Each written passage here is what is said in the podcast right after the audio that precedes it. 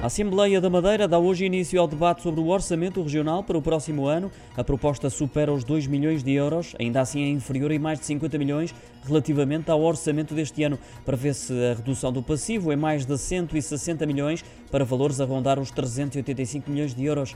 Em receitas fiscais, a região espera arrecadar mais de 1 milhão de euros, apesar da proposta prever descidas do IRS, do IVA quanto à eletricidade e ainda do imposto sobre produtos petrolíferos, num valor total de 95 milhões. Parte desse montante, mais concretamente 17 milhões de euros, relacionados com o IRS, são as contas feitas relativamente ao desagravamento fiscal do terceiro e quarto escalões. Segundo a proposta do Orçamento Regional, serão ainda destinados quase 100 milhões de euros para empresas, economia e inovação. Hoje é realizada a votação na Generalidade, amanhã será a vez do debate na especialidade e para quinta-feira está marcada a apreciação e votação na especialidade, assim como a votação final global do orçamento.